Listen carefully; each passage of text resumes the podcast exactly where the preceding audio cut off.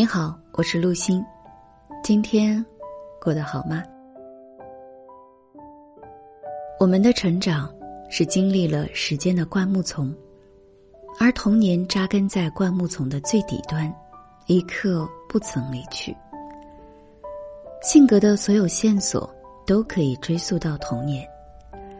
童年经历过的一些非常强烈、痛苦的经验感受，往往使当事人在不知不觉中，做了影响一生的如何待人接物的重大决定。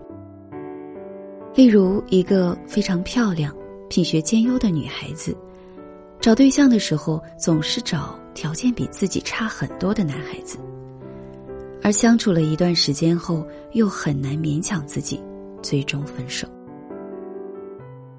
原来，在他六岁的时候，父母亲离异，母亲为了养家，不得不做好几份工作。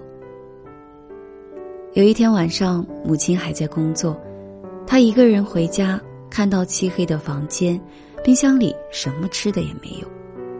这种孤独凄伤的感受让他如此的刻骨铭心。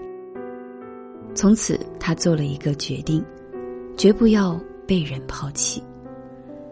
所以他找对象的时候，不敢找和自己一样优秀的男孩子。那什么样的家庭对孩子的成长是最好的？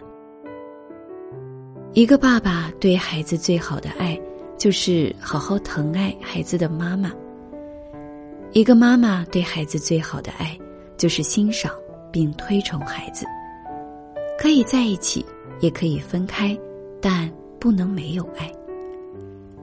尊重是最深层次的爱。孩子的一半来自父亲，一半来自母亲。否认孩子父母亲的其中一方，就等于在无意识里否认了孩子的一半。另外，孩子是由父母的细胞结合而来，因此每个孩子的潜意识里都希望爸妈是在一起的。当父母离异分开后，如何去帮助孩子来面对事实呢？这是家长需要做的功课。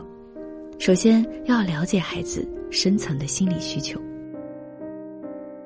根据心理学家马斯洛的研究，当人的生理需求得到满足后，也就是吃饱穿暖之后，心里最大的渴望就是爱与归属感。他们像心灵的食物。若是得不到，就会令人感到空虚、沮丧。孩子心里最大的渴望，就是与爸妈连接的归属感，那是超越了一切事物的渴望。那么，孩子是透过什么方式与父母连接的呢？就是做和父母相同的事儿，因为透过做相同的事儿。孩子可以感受到我们是在一起的，这就是归属感的需求。因此，我们要了解孩子深层的心理需求，也就是他必须与父母双方都有所连接，这样才能够满足心中的对归属感的需求。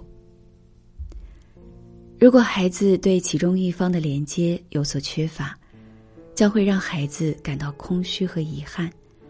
而最令孩子难以忍受的是，父母其中一方否定另一方，排除另一方，那就像自己内在的一半否定另一半一样，结果必然会造成孩子心理上的分裂。例如，妈妈常说爸爸不好，不认同爸爸，孩子为了能和爸爸连接，就会采取强烈的方式，也就是和爸爸做相同的事。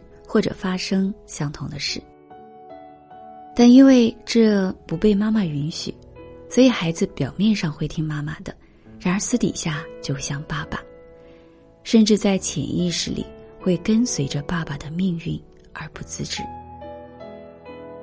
在中国，人们常说的一句话就是：“小孩子那么小，懂什么？”然而，当我们能够清晰的回忆起自己年幼的时候，自己看到的一切温暖的、心酸的、暴力的画面，就会想到孩子的明天是否也会如此。而记忆是否美好，全在于童年经历的人事物。所以，孩子拥有良好的性格，拥有快乐的童年记忆，将一生受益。那么，家长需要从现在开始觉察自己的言行会给孩子带来哪些影响，让孩子感受到你的爱，而不是控制。不要去诋毁或者贬低孩子的父亲或者母亲，尊重孩子的感受。聆听孩子的心声和需求，为孩子营造一个轻松、温暖、开放的成长氛围。好的，以上就是今天想要跟大家分享的内容，我们下期节目再见。